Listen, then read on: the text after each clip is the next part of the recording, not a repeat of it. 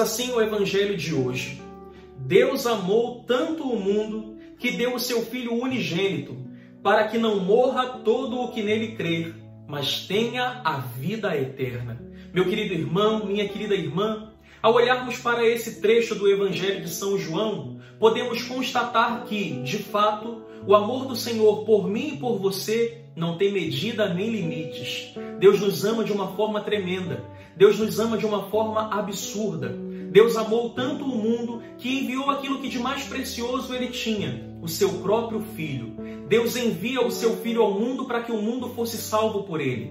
Deus envia Jesus ao mundo para que ele pudesse pagar o preço do meu e do seu pecado naquela cruz. Deus nos amou, Deus nos ama e Deus sempre nos amará.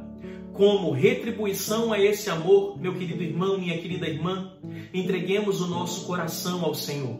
Entreguemos o nosso coração a Deus. Permitamos que o Senhor nos faça pertença dele. Ele nos amou de graça. Entreguemos também de graça o nosso coração a Deus e nos tornemos pertença do Senhor. Que por intercessão da Virgem Maria, Deus abençoe você. Em nome do Pai, e do Filho e do Espírito Santo. Amém.